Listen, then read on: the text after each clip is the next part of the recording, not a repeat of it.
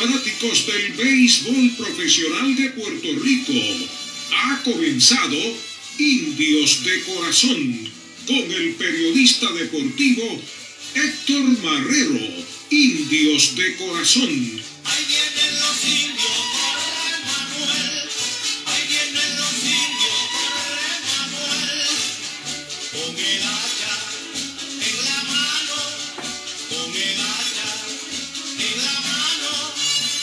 Buenas noches amigos fanáticos del béisbol profesional de Puerto Rico y de los indios de Mayagüez.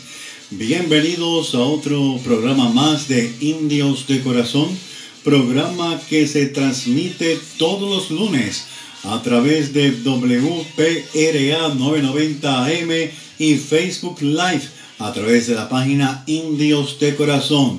Estamos aquí todo el año trayéndole toda la información de nuestros jugadores y exjugadores, no importa en la liga que se encuentren, sea México, sea Japón, sea Corea, Estados Unidos, grandes ligas, ligas independientes, pues mire, nosotros siempre le traemos la información de todos esos jugadores que han participado con los indios de Mayagüez y toda la historia relacionada a nuestra novena.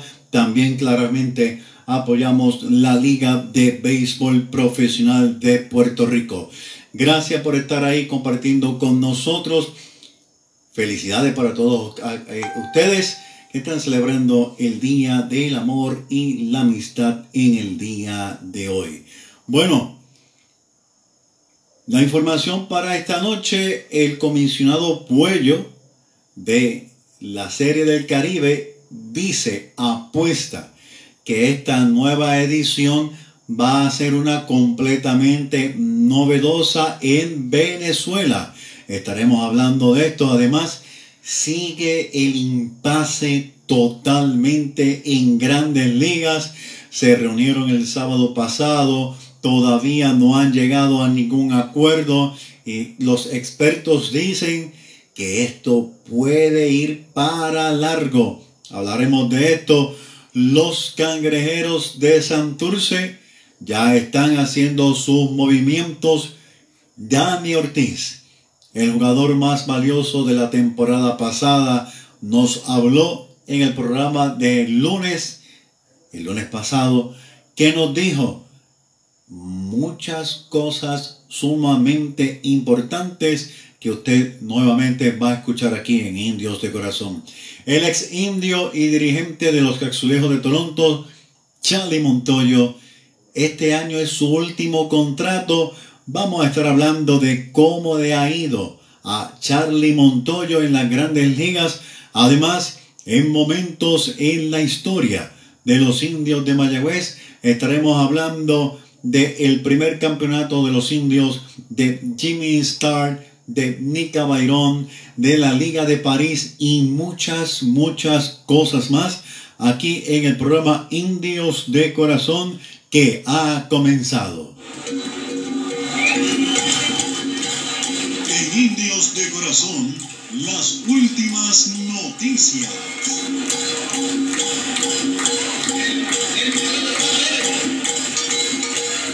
Vamos a hablar de las últimas noticias, muy importante ponernos al día con todo esto. Vamos a saludar inmediatamente a nuestros amigos que ya están en sintonía en nuestro programa Indios de Corazón. Gracias siempre por estar siguiéndonos lunes tras lunes.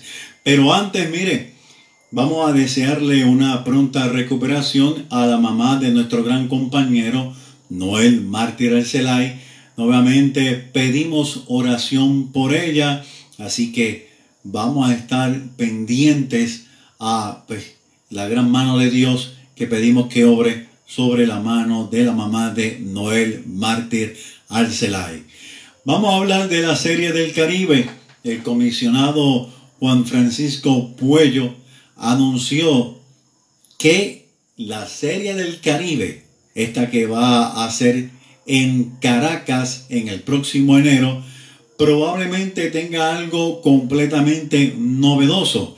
¿Y qué es? Pues mire, El plan es jugar en dos estadios simultáneamente. Según Puello, está todo listo, los estadios tienen la capacidad, tienen las facilidades, lo que resta se va a estar trabajando para llevar la serie del Caribe, sería algo novedoso, además esto adelantaría aún el calendario de los juegos de la serie del Caribe. Pues regresa a Venezuela la misma. Eh, desde el 2014 no se había pues, participado allá en Venezuela. Sin embargo, la Federación de Peloteros Profesionales de Santo Domingo igualmente ha ocurrido con los peloteros de México. Han tronado con esta decisión, han tronado en cuanto a lo que Puello acaba de notificar de que la, la Serie del Caribe va a ser en Venezuela.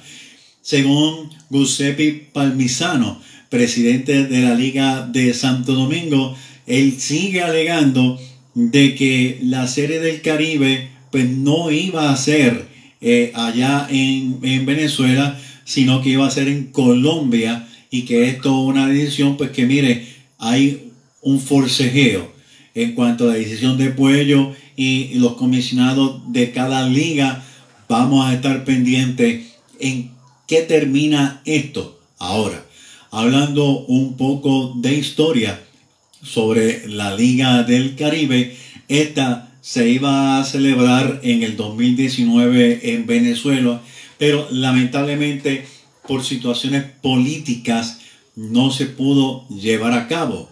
Todos saben que Venezuela pues tiene unas relaciones no muy buenas, por decirle así, con los Estados Unidos y eh, Estados Unidos, los equipos de Grande Liga, se opusieron a que sus jugadores viajaran a este país.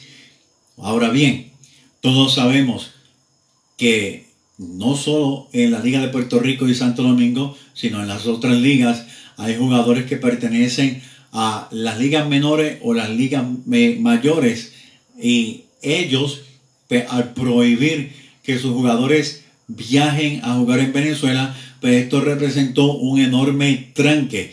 Todos recordamos que el 2019 la Serie del Caribe estuvo en peligro de celebrarse y se comenzaron a buscar ciertas opciones para pues, poder solucionar este problema que se presentó de momento.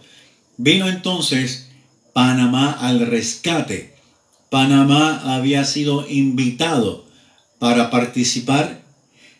Panamá presta sus facilidades para que se eh, realice la Serie del Caribe y fue la gran sorpresa, tanto Panamá como Cuba, eh, ya que Panamá fue el equipo campeón en la Serie del Caribe 2019 y el equipo de Cuba fue el equipo subcampeón. El trago amargo que dejó a todo el mundo eh, perplejo fue el hecho de que el premio en metálico al primer lugar y al segundo lugar no se le otorgó o no, no fueron otorgados al equipo de Panamá y al equipo de Cuba. ¿Por qué?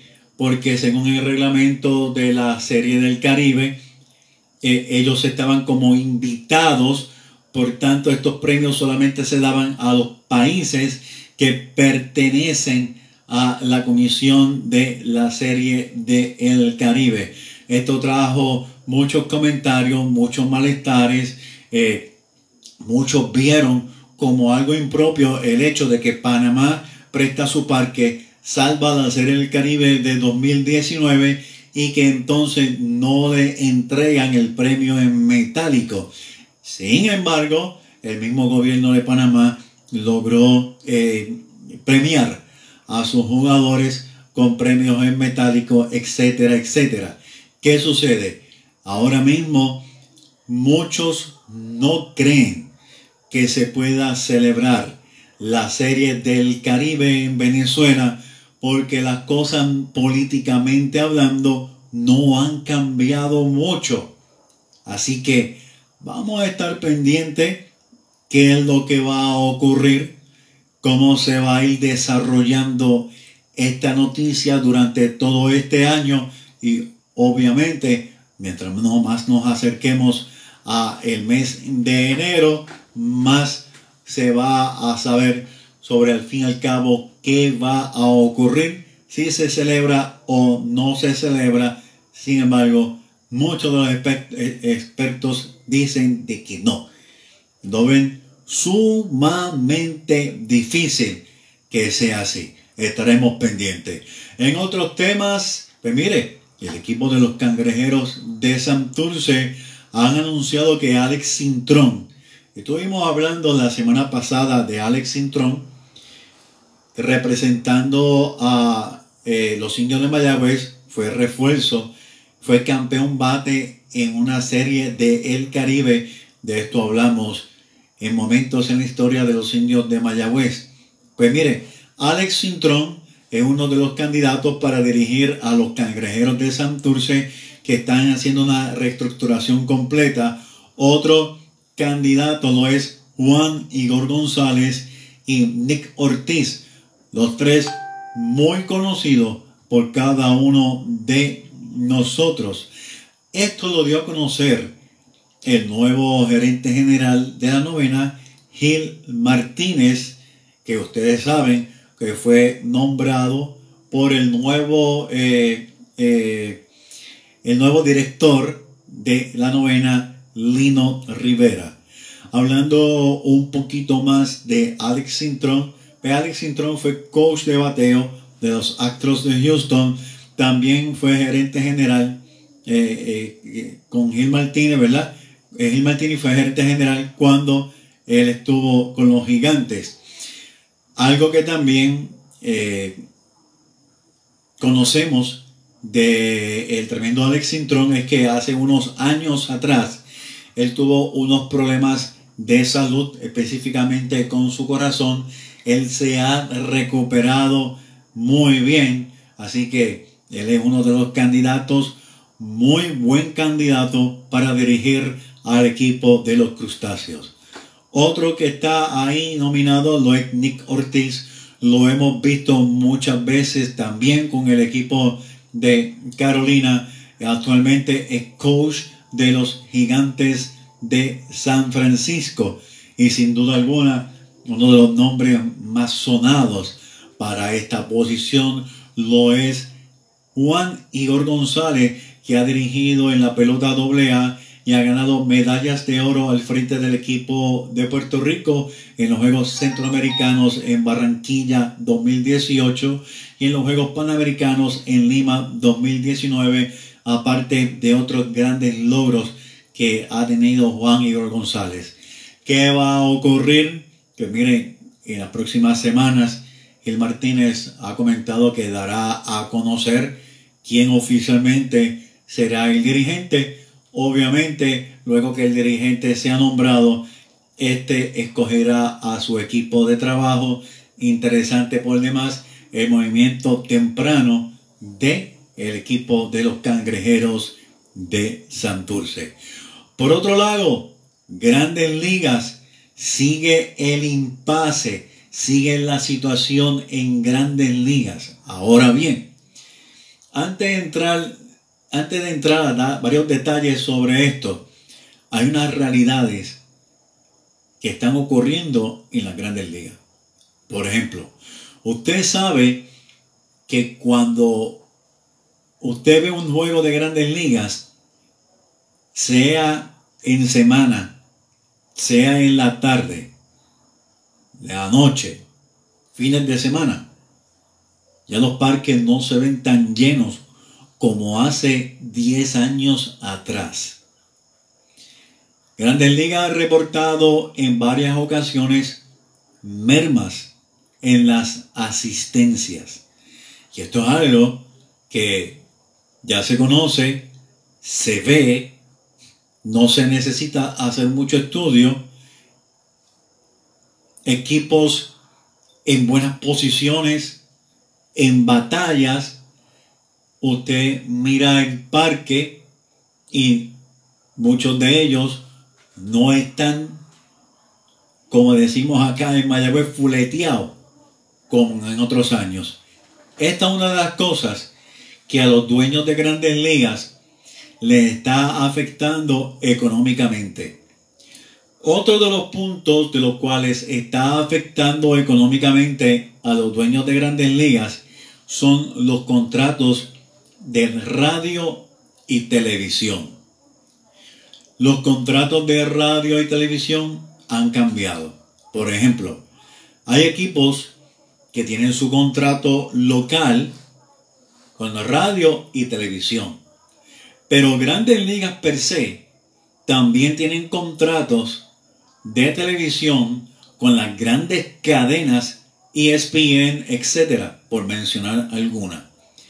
Los contratos con estas cadenas de televisión y radio local de los equipos han ido mermando los auspiciadores y se han visto obligados a bajar los precios como tal. Ante este panorama, Entiéndase también de que están los anuncios que ponen en las pantallas, en diferentes lugares del parque. Todo se comercializa en el parque, en la salida, en cualquier lugar. La, venta de, los artículos, la jersey, las gorras y todo eso. Todo eh, en cuanto a los jersey, gorras, los uniformes de los jugadores. Hay un por ciento de ganancia también para los jugadores. Y Grandes Ligas está en una situación eh, parecida a la que tenemos en Puerto Rico, pero continúo con Grandes Ligas. Según el estudio que se ha hecho en los últimos años, y este año no es la excepción, las pérdidas que se están viendo obviamente están mermando el bolsillo de los dueños de los equipos.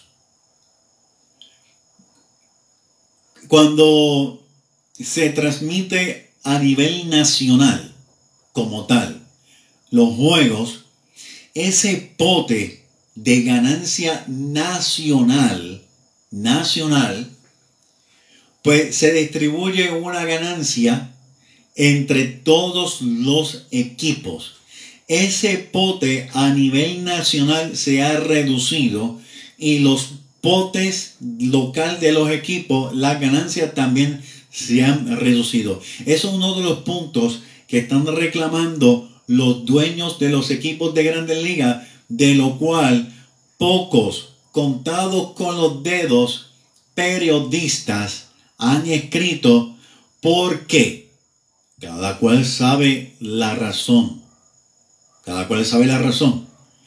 Pero eso ha mermado. Otro punto es que hay equipos que no están invirtiendo una gran cantidad de dinero para poder tener unos equipos competitivos cada temporada. Y esos equipos son equipos que usted ve año tras año, año tras año, que están en los últimos lugares y las nóminas son las más bajitas. El comisionado Manfred de Grandes Ligas ha tronado en los últimos años contra estos equipos porque no están invirtiendo.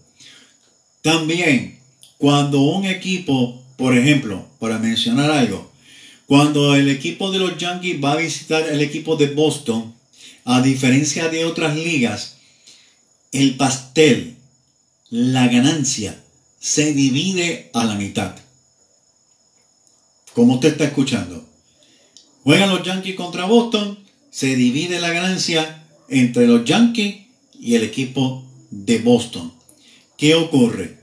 Los equipos que no están invirtiendo grande, grandemente, cuando el equipo X que invierte va a jugar en su parque, se encuentra que hay 10.000 fanáticos en un parque hecho para 60.000.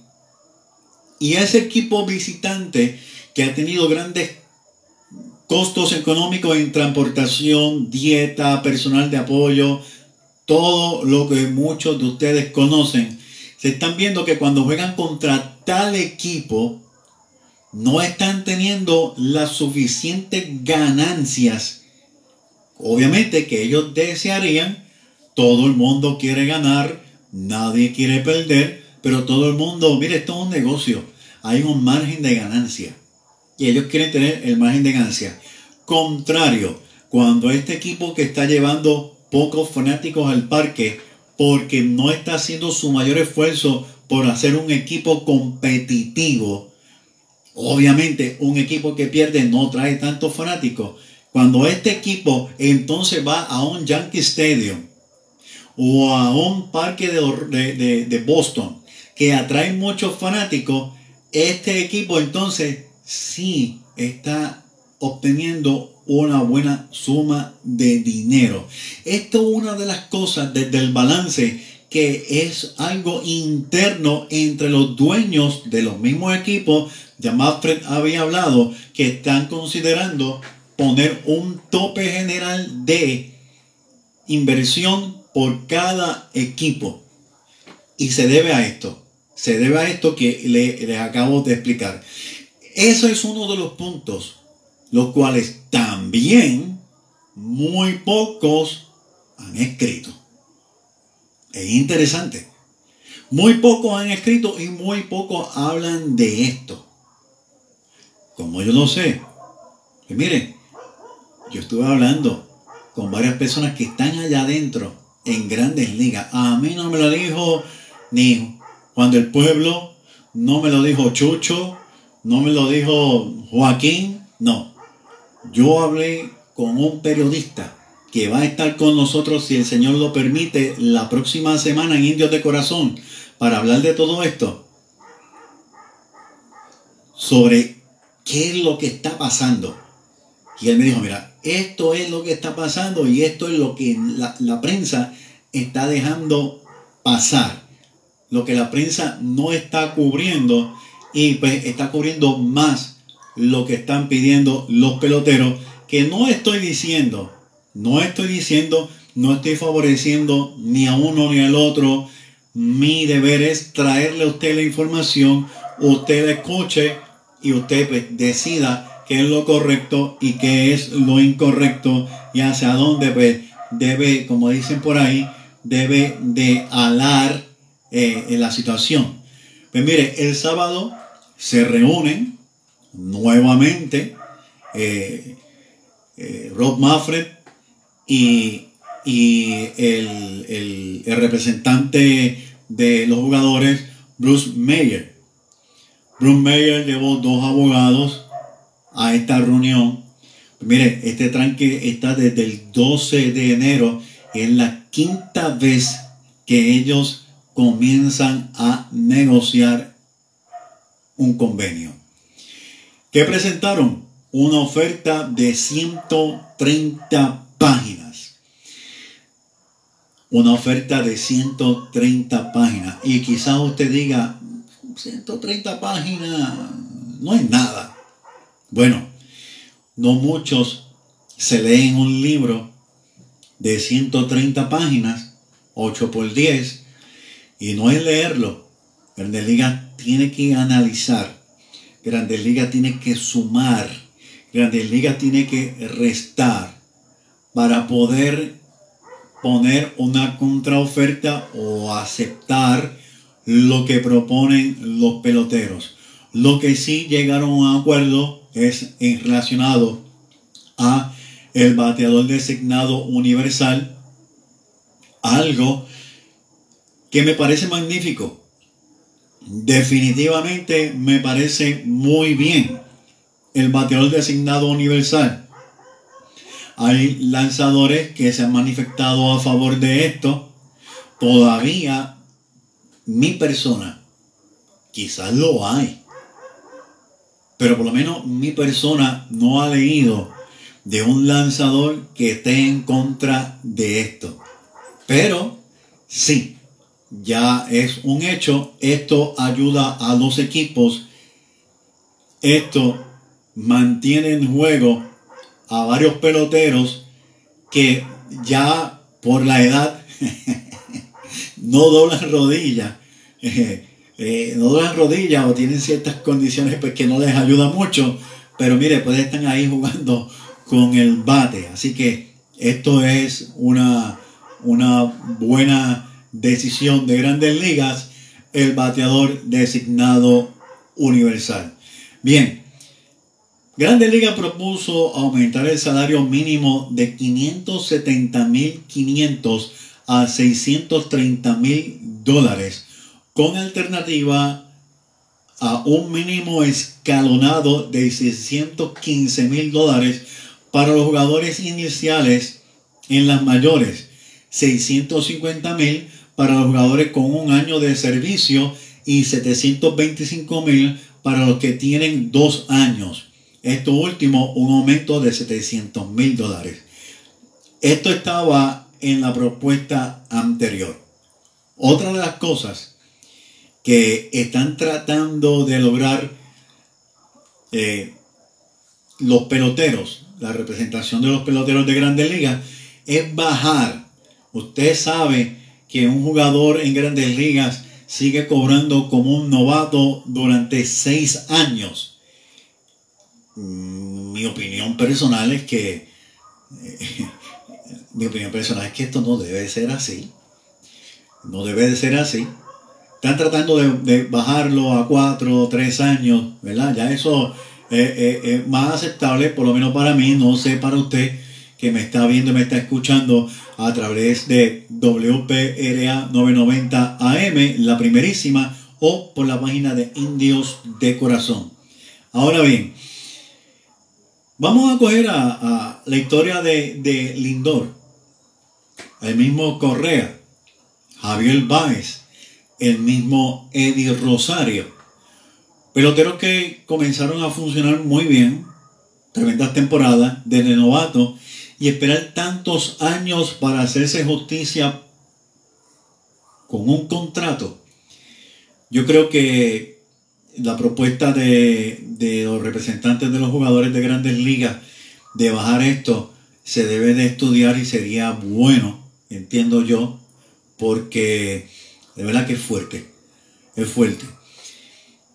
Para que usted tenga una idea, para que usted tenga una idea, un jugador de pelota, pelota profesional, alguna liga independiente o grandes ligas, ligas menores, donde usted quiera, Corea, no sé, ubíquelo donde usted quiera. Un pelotero responsable, vamos hablando de un jugador de posición, tiene que estar acondicionándose haciendo ejercicios.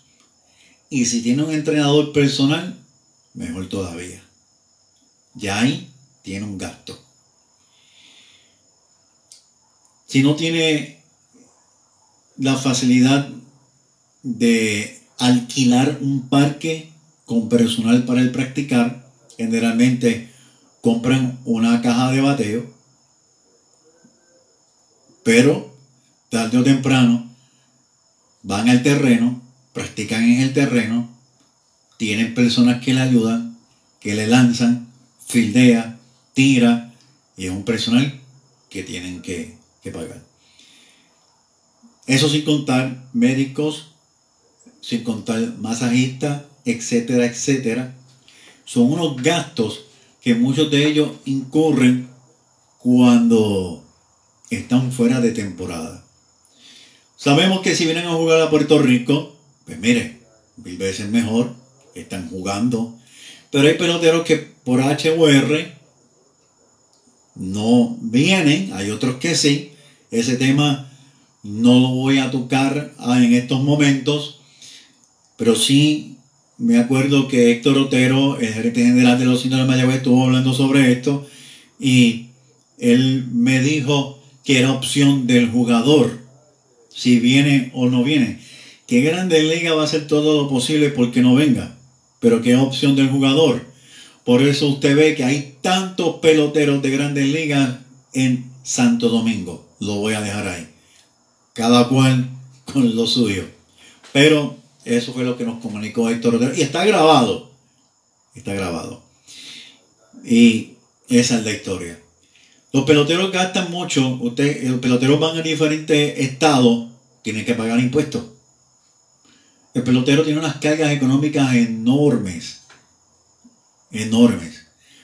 Eh, a veces vemos que hay sueldos que uno dicen, wow, y, gigantesco, pero cuando usted resta, multiplica sobre lo que ellos invierten en sí, pues mire, es mucho la inversión de un pelotero en grandes ligas y en donde quiera que sea. Además, se ofreció aumentar el fondo de bonificación previo al arbitraje de 10 millones a 15 millones. Eso es lo que está ofreciendo Grandes Ligas. Escuche lo que está ofreciendo, lo que quiere, lo que está solicitando, lo que está exigiendo el sindicato de peloteros de Grandes Ligas. 100 millones de dólares.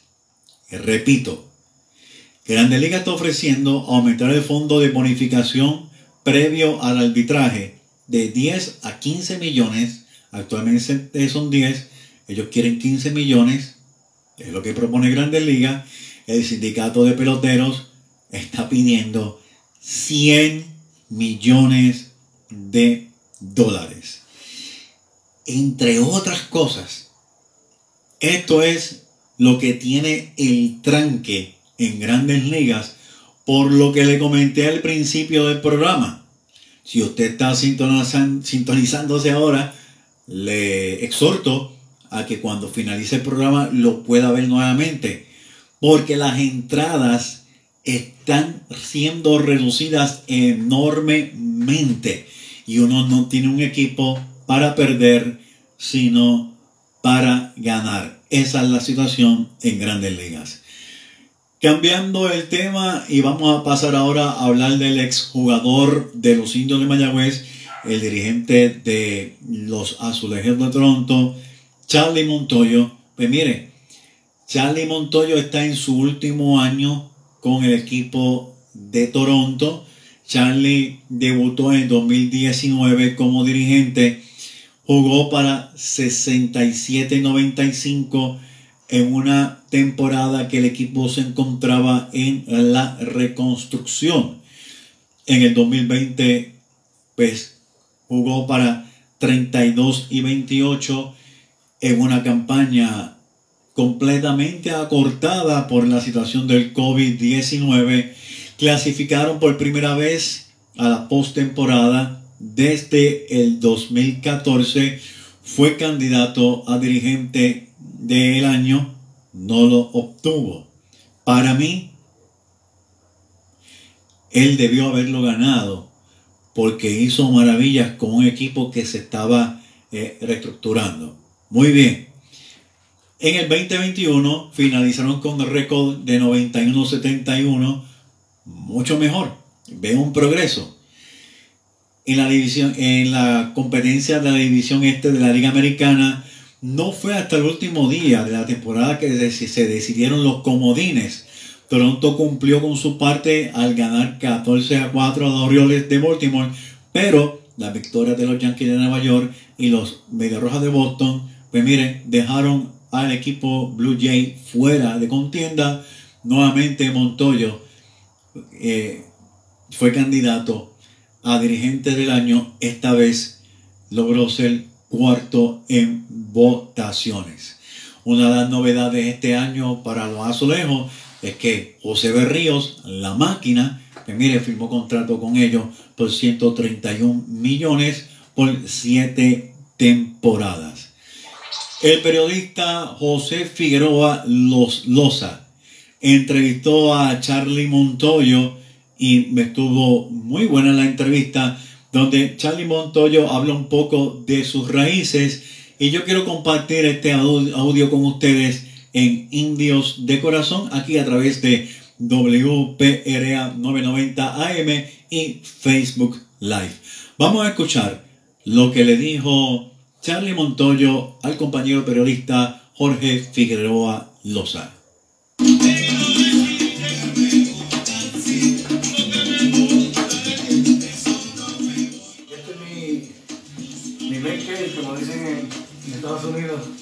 Aquí yo toco mi musiquita y están parte de mi trofeito y eso. Este es mi, como ves, trato cositas de Puerto Rico por todos lados, ese es mi, mi siento para pensar en Puerto Rico y tocar mi música. Y todos los viernes le, ponemos salsa ahí aquí, entonces me quedo un ratito tocando salsa. Ese siempre ha sido mi hobby, tú sabes, y, y, lo más cómico de esto que, que he tenido chance de, gracias a la música, gracias a la música, no, gracias a, mi trabajo ahora, he tenido chance de conocer a, muchos artistas famosos, salseros, yo soy cocolo, cocolo. Eh, son pocos los que usan esa palabra cocolo, yo te, dice, te digo la mía. Pero he tenido la chance de conocer a Eddie Palmieri, eso fue para mí tremendo, eh, con Germán Olivera, este, ahora conocí a Oscar Hernández, al principio toqué con Marc Anthony, ahí no sé si vieron ese video en la oficina mía, eh, tremendo, eh, que, que, he tenido chance de conocer a, a, artistas que yo soy fanático de ellos. La música y el deporte se combinan bien entonces. Para mí, sí, para mí, sí. Eh, eh, porque el, la pelota es un grind, eso todos los días, todos los días, y, y la presión del juego y todo eso, y, y para mí la música te, te, ayuda a relajarte, tú sabes. Y también los peloteros se dan cuenta que, que todo sigue igual, tú sabes, que, que pase lo que pase, vamos, vamos a seguir. Y eso me ha ayudado a que los peloteros se den cuenta que hoy que no pasa nada, vamos para adelante. Bueno, Charlie Mon ese era Charlie Montoyo conversando con el periodista, eh, nuestro compañero periodista Jorge Figueroa Loza. Interesante, Charlie Montoyo dice que mire, tocar le ayuda pues, para el estrés, es un momento de esparcimiento. Muy bueno, muy bueno el comentario de Charlie Montoyo. Por si usted no lo sabía, Charlie Montoyo jugó con los indios de Mayagüez. Eh, mire, jugó en, en, el cuadro desde la temporada desde el 1995-96.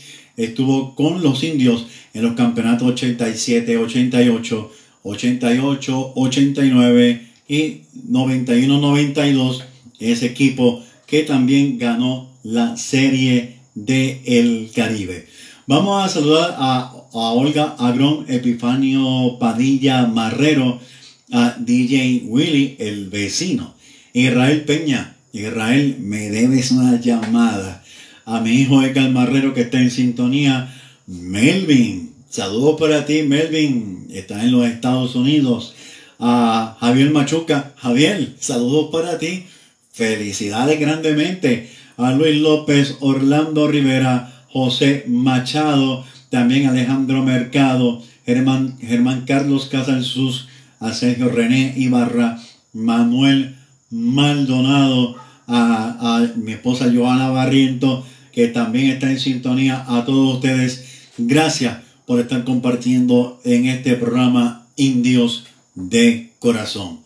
Bueno, Dani Ortiz, el jugador más valioso de la temporada pasada, estuvo conversando con nosotros, interesante por demás. Muchos han escrito en nuestra página Indios de Corazón que por qué a Dani Ortiz no le, han, no, no le han ofrecido contratos. Pues mire, sí, Dani Ortiz le han ofrecido contratos para jugar en el extranjero. ¿Quiénes? ¿Por qué los aceptó? Sí, no. O sea, todas esas preguntas. Vamos a escuchar lo que nos dijo Dani Ortiz. También la pregunta de entrada fue si pensaba regresar a la Liga de México. Pues mira, aquí en Indios de Corazón a través de WPRA 990 AM, la primerísima, y Facebook Live. Vamos a escuchar lo que nos dijo Dani Ortiz. Hasta el momento esa la, eh, lo que tenemos pensado, eh, llegar de nuevo a, jugar allá en México eh, y, seguir haciendo esos números, pero no descarto como todavía la liga no ha empezado pues de, de poder conseguir algo para, para Corea. Ya que el acercamiento de Estados Unidos, pero no, no era muy favorable lo, lo, lo que estaban en la oferta y, y decidí pues quedarme en México. Pero sí, sí vienen este, cosas buenas por ahí, positivas, de que vamos a conseguir un buen contrato, ya sea para Estados Unidos, Japón, Corea, pero sí, sí estamos positivos con eso. Mencionas que se te acercaron de Estados Unidos. ¿Qué equipo, si se puede saber? Eh, fue la, los Arizona Diamondbacks. Ok, y entendiste que era mejor la oferta aún así jugar en México. ¿Tú sí, sí, este, ahora mismo, eh, ahora mismo pues, pues lo, pienso de esa manera, no descarto eh, eh, ir a Estados Unidos de nuevo, pero siempre uno pues, quiere lo mejor para uno y, y pues lo pensé de esa manera, pero sí, este, no descarto ir de nuevo a Estados Unidos. Aparte de México, Estados Unidos, algún otro equipo del Caribe, de Latinoamérica, que se haya acercado a ti? Pues mira, eh, eh en Taiwán eh, eh, hubo una, una, una pequeña oferta. Mencionó Taiwán, que en Taiwán hubo una pequeña oferta. Continuemos escuchando a Dani Ortiz aquí en Indios de Corazón. Ahí que, que pudimos eh, dialogar, eh, pero como ya casi todos los rosters están completos, pues no, no iba a dar eh, juego a esto completo y, y, lo declinamos, pero eh, gracias a Dios se me están abriendo las puertas en, en Taiwán que me está ofreciendo. Eh, los Estados Unidos, de verdad que, que la, la es seguir, seguir haciendo números y, y, dejar, dejar que, que, que, mi nombre siga sonando para que este eh, eh, siga abriendo esas puertas y poder lograr el contrato que queremos. Dios quiera sea así, Dani, eres un pelotero comprobado. No hay duda de tu habilidad, de tu amor por el juego. Ese juego con Caguas, ese juego que fue el final de la temporada regular, salvaste salvaste el juego tirándote de cabeza, atrapando una bola que, yo creo que todo el mundo se agarró la cabeza, pensó que iba a picar. De verdad que eres tremendo guante, tremendo bateador. Regresas nuevamente con los indios de Mayagüez, ya tienes un nuevo contrato. Pues mira, ahora mismo estamos en este libre, pero eh, ya, ya pues eh, hubo una llamada para, para, para, volver a firmar con el de Mayagüez. Claro, eh, en este momento eh, llevo toda mi vida jugando con los indios y, y espero seguir jugando con los indios y eh, después que lleguemos a un acuerdo, pues claro que, que seguiré siendo indio y, y, seguir haciendo esos números y, y, y, poder lograr ese campeonato que, que tanto anhelo yo como, como los muchachos y, y el equipo completo, de verdad que sí. Escucharon a Dani Ortiz, el jugador más valioso de la temporada que acaba de finalizar, hablando con nosotros. Lo escuchó, los Diamondbacks ya le han ofrecido para regresar a jugar en los Estados Unidos. Declinó la oferta, pero no cerró las puertas. No cerró las puertas porque la oferta para jugar en México sigue siendo más atractiva. Corea se le acercó también le ofreció para jugar, declinó la oferta, sin embargo, sigue estudiando Japón, sigue estudiando eh, Taiwán, así que vamos a ver qué ocurre con Dani Ortiz, que también nos manifestó que gracias a Dios, pues mire, su gran actuación esta temporada con los indios de Mayagüez le ha abierto muchas, muchas, muchas puertas, debo decir, se lo merece. Indudablemente Dani Ortiz se merece todo lo que está ocurriendo, lo conocemos muy bien. Un pelotero de una enorme, enorme calidad, el tremendo Dani Ortiz. Así que vamos a estar pendiente donde finaliza Dani Ortiz jugando o en los Estados Unidos, o en Japón, o en México, o un contrato en alguna otra liga. Así que le deseamos lo mejor a Dani Ortiz, que siempre ha estado ahí dispuesto para poder conversar con nosotros. Otra cosa que nos dijo es agente libre, ya Mayagüez se le acercó. ¿Qué significa esto? Pues mire, lo que significa esto es que todos los equipos pueden poner su oferta sobre la mesa de Dani Ortiz. Dani Ortiz está deseoso de regresar con los indios de Mayagüez, pero la mejor oferta es la que lo hace decidir. Ya Mayagüez, como dicen, dio el primer cantazo. Más adelante cuando se vaya acercando la temporada, me imagino que tendremos más noticias sobre Dani Ortiz y otros peloteros que también son agente libre, pero vamos a esperar a su momento para poder hablar de ellos. Esto es Indio de Corazón, seguimos, vamos a hablar de historia.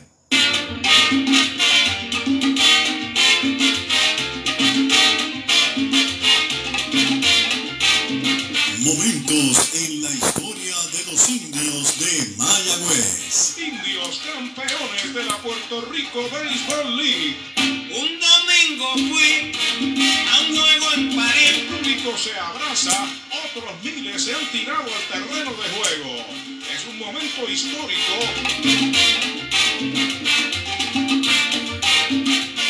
Mi nombre es Héctor Marrero y esto es Indios de Corazón. Nos escucha a través de WPRA 990 AM, la primerísima, nos ve y nos escucha a través de Facebook Live. Estamos aquí todo el año trayendo la información de nuestros jugadores y exjugadores de los indios de Mayagüez y todas las noticias novedosas que estén desarrollándose de nuestra liga de béisbol profesional de Puerto Rico. Vamos a hablar de momentos en la historia de los indios de Mayagüez y oiga, un día como hoy, o sea, un día como el 12, el día 12 fue el sábado. Pues mire, el programa de radio Indios de Corazón cumplió cuatro añitos. Así que hace cuatro años que estamos a través de la radio. Gracias a los Bechara, a Ada Ramos, a Víctor Ortiz, a todos, a todos los que han estado al principio, Noel Mártir Arcelay, Sandro Mercado, a todos los peloteros, los dirigentes que hemos hablado con ellos durante estos cuatro años. Así que, ¿cómo comenzó esto? Pues mire, comenzó con la página de Facebook Indios de Corazón pues Víctor Ortiz, que era el presidente de la Cofradía de Periodistas Deportivos de Mayagüez del Oeste, para aquel entonces, en el 2018, nos invitó a un programa de El Night Crew para hablar un poco de la historia de los indios de Mayagüez. Luego me dijo de que si estaba interesado en tener un espacio en la emisora WKJB CTDAM, hablamos decidimos hacerlo viernes. El primer programa fue viernes, se suponía que fuera de una hora, de 8 a 9, y el programa hubo tanta respuesta, tantas llamadas, personas visitaron el estudio, terminamos el programa a las 11 de la noche. Siempre recordamos que esa primera entrevista fue a Huito Conde, que en paz descanse, una persona a la cual llegué a querer y apreciar muchísimo y a quien le debo mucho conocimiento a Huito Conde. Pues programa hablamos de béisbol, hablamos de historia, hablamos de todo y al, otro, al otro programa que también se suponía que iba a ser una hora, tuvimos a Arturo Soto Cardona, también estuvimos hasta las 11 de la noche y eso que terminaba a las 9, luego dijimos no, no, no, una hora Vamos a dejarlo una hora porque si no, no vamos a terminar. Y gracias a ustedes, pues mire, son cuatro años del programa de Radio Indios de Corazón, esta vez a través de WPRA 990 AM. Así que gracias a todos ustedes. Esperamos continuar tanto en nuestra página como a través de la emisora. Muchas gracias. Pues mire, Seguimos en momentos en la historia de los indios de Mayagüez. Un día como el 16 de febrero de 1949, los, los, el equipo Mayagüez India celebra su último juego en el parque de la Liga París, ya que en noviembre, en octubre, debo decir, del 1949, se inauguraba eh, la temporada jugando Mayagüez India en el Parque Isidoro García, el Parque Moderno Isidoro García. Así que un dato muy importante. Vamos a hablar de Ramón Nica Bayrón, este tremendo jugador de Mayagüez, se convierte en el primer pelotero en conectar tres triples en un juego. Esto fue el 18 de febrero del 1940 contra los cangrejeros de Santurce. Este juego Mayagüez lo ganó 15 carreras a 12. O sea, eso fue palo viene, palo va. Palo viene, palo va. Esta temporada Nica Bayrón revolcó 16 carreras en 174 turnos, batió limpiamente en 38 ocasiones para un promedio de 2.18.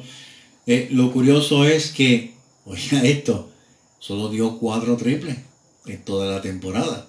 El hombre que estableció el récord de triple en un juego terminó apenas con 4 triples en la temporada. Jugó 5 campañas con los indios en 545 turnos al bate, conectó 133 hits, 12 dobles, mucha velocidad, 8 triples, un cuadrangular, 33 carreras impulsadas en 5 temporadas, batió para 2.44 Ramón Nica Bayrón. Dicho sea de paso, en nuestra página Indios de Corazón usted busca en la sección de fotos, puede escribir Ramón Nica Bayrón y hay varias fotos de él muy buenas con el equipo de Mayagüez. Pero un día también como el 18 de febrero, pero en el 1948, el Trabuco de Mayagüez, India, logra el primer campeonato para nuestra ciudad jugaron para 51 y 29, promediando un por ciento de 637. Llegaron en el primer lugar. Fue la primera vez en esta temporada 48-49 que se utilizó el sistema de temporada, eh, de, eh, sistema de semifinales en una temporada, ya que anteriormente era el de vueltas se jugaba, pues mire, en los juegos semifinales entre el segundo y el tercero y así pues el primero y el cuarto como se está acostumbrando en las últimas temporadas. Artie Wilson fue el dirigente de este tremendo trabuco, fue seleccionado el dirigente del año y el jugador más valioso lo fue Lucius Easter. Lucius Easter batió para 402. Voy a dar la estadística de este equipo porque este equipo fue bien dominante en la temporada regular. Pues como manifesté, fue líder en bateo con 402 en la liga. Arthur Wilson fue tercero en la liga con 373. En hit, Arthur Wilson fue el primero con 126, estableciendo una marca. Wilmer Field, segundo con 8 dobles. Primero en la liga lo fue Lucius Eastern con 27. Alonso Perry, segundo en la liga con 24. En triples, Lucius Eastern fue primero en la liga con 9. Alonso Perry, segundo en la liga con 8. Un detalle muy importante es que Lucius Eastern era un gigantón de más de 6 pies, pero el hombre corría y se movía como si no fuera tan alto. En cuadrangulares, Lucius Easter fue segundo en la liga con 14, Wilmerfield tercero en la liga con 11. En carreras empujadas, Wilmerfield fue primero en la liga con 88, Lucius Easter segundo en la liga con 80. En carreras anotadas, Lucius Easter o Luke Easter como muchos le llaman, fue primero en la liga con 81, Alonso Perry segundo en la liga con 76, a Artin Wilson, tercero en la liga con 69, y Carlos Bernier fue quinto en la liga con 64. En base robadas, Carlos Bernier, flecha veloz, fue segundo en la liga con 15, empató. Lucien Easter, pues fue quien empató con él. Lo que estábamos hablando, Lucien Easter era un gigantón, pero corría, corría con, corría mucho. Alonso Perry, estamos hablando de robada, tercero en la liga con 14. En victorias, Alonso Perry, segundo en la liga con 11. Efectividad, Alonso Perry, líder en el equipo con 3.32. En ponches, Will Milfield fue líder en el equipo con 70 jugadores abanicados. Y lo bueno de esta, un comentario que voy a hacer. En estos días escuché en televisión, eh, en la serie del Caribe, un narrador que estaba diciendo que era novedoso en, esta, en esta última temporada que un jugador pudiera jugar, valga la redundancia, en diferentes posiciones. No es novedoso. Así era desde el principio del béisbol. Y lo vemos aquí, un ejemplo con este equipo, que un jugador que estaba en primera podía cubrir los fillers y podía eh, eh, eh, lanzar. Por ejemplo, Wimmerfield. Wimmerfield cubría los bosques, cubría primera y también lanzaba. Y, Alonso Perry era lanzador, cubría primera y también cubría los bosques. Y así por el estilo, varios jugadores pues, estuvieron jugando varias posiciones. Por tanto, no es novedoso que en esta temporada un jugador esté jugando varias posiciones. Aclarando, la historia está ahí y es lo que es. El 19 de febrero estamos finalizando nuestro programa en la noche de hoy. El 19 de febrero de 1939, el jugador de Mayagüez, India, Jimmy Stark, se convierte en el primero en la liga en conectar tres cuadrangulares en un juego. Esto fue contra los venerables de Guayama. Stark fue primero en la liga en cuadrangulares o igualó en cuadrangulares en esa temporada con 8. En anotadas fue líder con 24.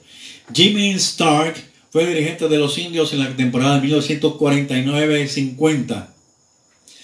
En nuestra página en estos días publicamos una foto de él con el uniforme de los indios de Mayagüez de Jimmy Stark. La puede buscar en nuestra página. Pues cuando fue dirigente 49-50, Mayagüez le jugó para 34-30. Tuvieron muchos problemas en el equipo. Fue sustituido por Johnny Davis, que terminó con 4 y 9 no pudo hacer mucho por la novena y al fin y al cabo el equipo terminó en la cuarta posición. Bien amigos fanáticos de los indios de Mayagüez y del béisbol profesional de Puerto Rico, no hay tiempo para más. Agradeciendo su sintonía, agradeciendo sus comentarios, vamos a saludar a nuestro amigo Pedro Bracero, a Víctor Pucho Vargas, al Tali Talavera, que también está en sintonía por ahí en nuestro programa Indios de Corazón, a Eliot Ortiz, a José Sánchez, también saludos para ti, gracias por estar en sintonía, a Braulio Sanoguet, Orlando Rivera, José Machado, Luis López, Antonio Rodríguez, gracias por estar compartiendo con nosotros. Será hasta el próximo lunes, si el Señor lo permite así en otro programa más de Indios de Corazón. Así que nos estaremos escuchando y viendo así. Acuérdense que nosotros estamos aquí toda la temporada y aún fuera de temporada, trayéndole a usted todas las incidencias de nuestros jugadores y exjugadores de los indios, no importa en la liga que estén participando.